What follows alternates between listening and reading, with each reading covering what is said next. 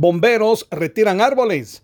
La caída de tres árboles se registró entre los kilómetros 151 y 152 de la carretera que comunica Chichicastenango con Santa Cruz del Quiché mismos que obstaculizaban una vía de esta importante ruta.